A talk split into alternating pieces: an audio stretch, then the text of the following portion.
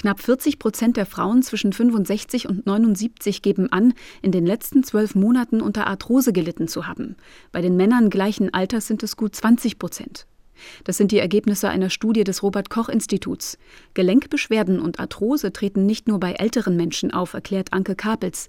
Sie ist Redakteurin für Gesundheits- und Ernährungsthemen bei der Stiftung Warentest. Auch Jüngere, die zum Beispiel intensiv Sport betreiben, wie Fußball oder Handball, aber auch eben, wenn sie berufstätig sind, viel stehen müssen, viel hocken müssen oder schwer tragen müssen, weil das alles die Gelenke übermäßig belastet. Viele Betroffene greifen zu Nahrungsergänzungsmitteln, die sich Gelenkelixiere oder Gelenknahrung nennen und in Form von Tabletten, Kapseln oder Trinkampullen angeboten werden. Die Stiftung Warentest hat 18 Mittel geprüft. Sie kosten pro Tag zwischen 14 Cent und 2,18 Euro.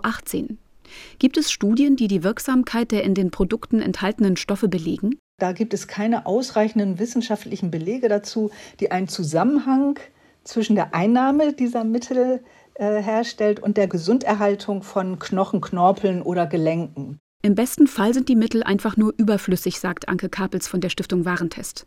Manchmal können sie sogar gefährlich werden. Einige überschreiten zum Beispiel die empfohlenen Höchstmengen für bestimmte Vitamine und Mineralstoffe. Anke Kapels nennt ein Beispiel. Da ist zum Beispiel der Inhaltsstoff äh, Vitamin E äh, wenn den Männer über 55 sehr viel davon zu sich nehmen, dann kann das deren äh, Risiko für Prostatakrebs erhöhen. Bei dem betreffenden Produkt fehlte zudem auch noch der Warnhinweis auf der Verpackung. Der ist Pflicht. Hersteller müssen auch mögliche Nebenwirkungen nennen und erklären, ob ihr Produkt für Stillende und Schwangere geeignet ist.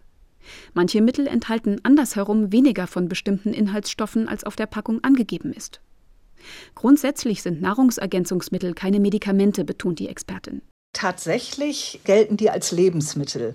Und das heißt, dass sie im Gegensatz zu Arzneimitteln weder äh, Studien brauchen, die ihre äh, Wirksamkeit nachweisen oder noch eine Zulassung haben müssen. Allerdings dürfen sie auch keine Versprechen machen, für die es keinen Beweis gibt.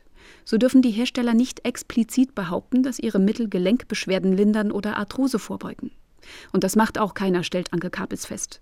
Gesundheitsbezogene Werbeaussagen müssen nämlich von der Europäischen Behörde für Lebensmittelsicherheit zugelassen werden. Es gibt nur ganz wenige zugelassene Werbeaussagen. Im Bereich Gelenke keine einzige.